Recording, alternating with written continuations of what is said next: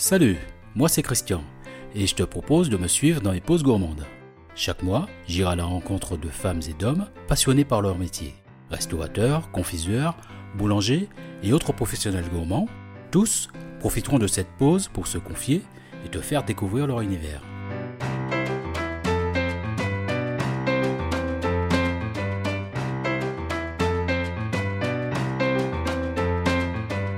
Pour ce deuxième épisode du feuilleton de ma pause gourmande, je suis toujours à Blackville dans les tables de Ludovic et David.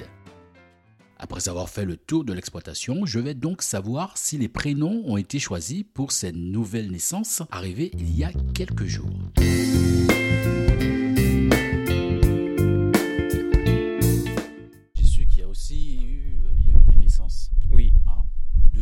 naissances. Ah, je vous suis euh, aussi euh, de partout.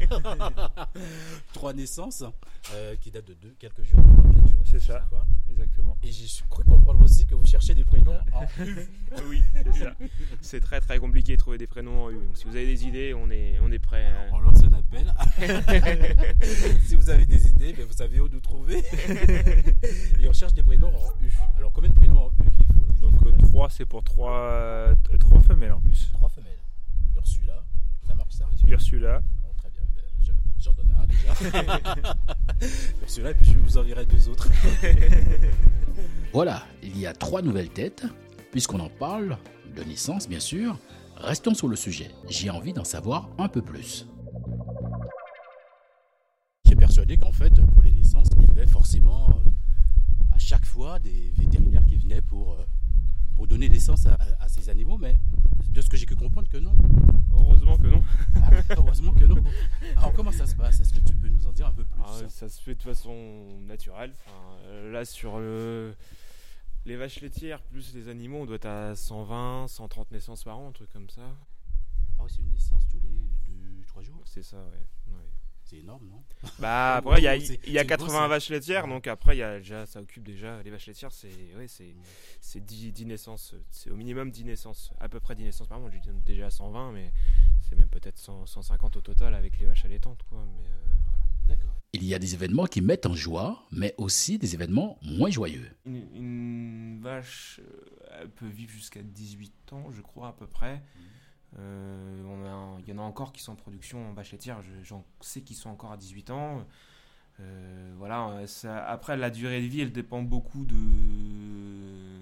du, du bien-être, euh, voilà, comment les animaux sont élevés, dans quel cadre, euh, s'ils sont élevés un peu à la dure, etc. Quoi, c'est, c'est- on peut dire c'est entre 18 20 ans. bah c'est ça, 18-20 ans pour moi c'est optimal. En regardant toutes ces têtes bouger dans le cornadi,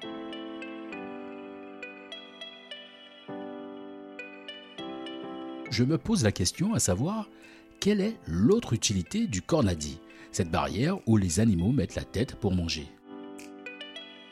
C'est pour euh, avoir euh, facilité à les bloquer pour qu'on puisse intervenir dessus pour euh, intervenir au cas où s'il y a un problème maladif, une piqûre à intervenir, un, soin, à faire, si le veto doit intervenir par la suite, même nous au moins on, peut les bloquer facilement en toute sécurité.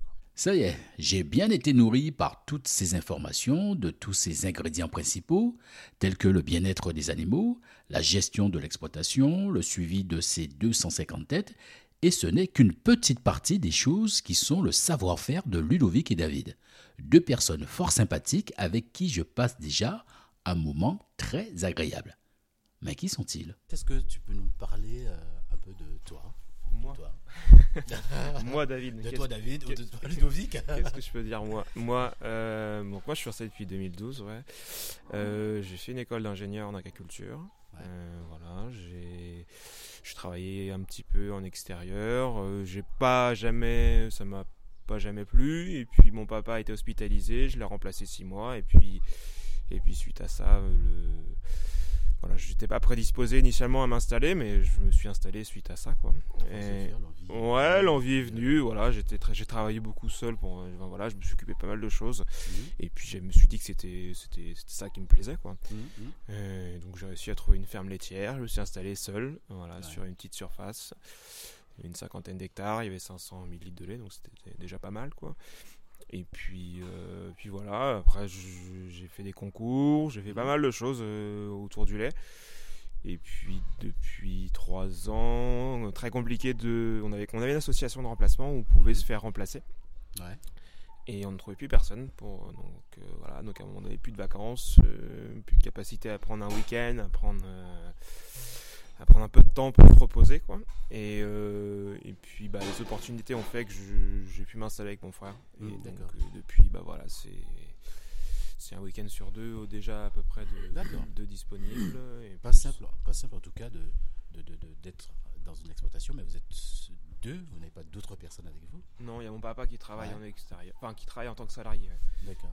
Je sais mieux qui est David. Et toi, Ludovic, qui es-tu Moi, j'ai fait des études agricoles. Donc, j'ai fait un BEP, un bac pro. Mhm. Et après, j'ai fait euh, un an de BTS, mais j'ai arrêté parce que ça n'allait plus. Et euh, après, j'ai fait un an de vacher de remplacement. Donc, j'ai travaillé dans pas mal d'exploitations à côté. Ouais. Et du coup, mon papa, euh, suite à son, à son accident, il a fallu que je reprenne, enfin, que je revienne sur l'exploitation. Et du coup, je suis revenu sur l'exploitation en tant que salarié. Et suite à ça, j'ai décidé à m'installer avec, avec, mes parents. Mhm. Et euh, je me suis installé en décembre 2012 et euh, du coup ça fait 12 ans que je suis installé euh, aujourd'hui avec mes, avec mes parents et 3 ans avec mon frère Ok, David. belle histoire de famille. Oui, exactement. Après une longue balade et de découverte en plein air, il est temps de quitter les tables et de se mettre un peu au chaud pour continuer nos échanges constructifs et instructifs avec un peu de papotage. Il est 10h du mat, peut-être le moment de partager un café et de parler un peu de cuisine.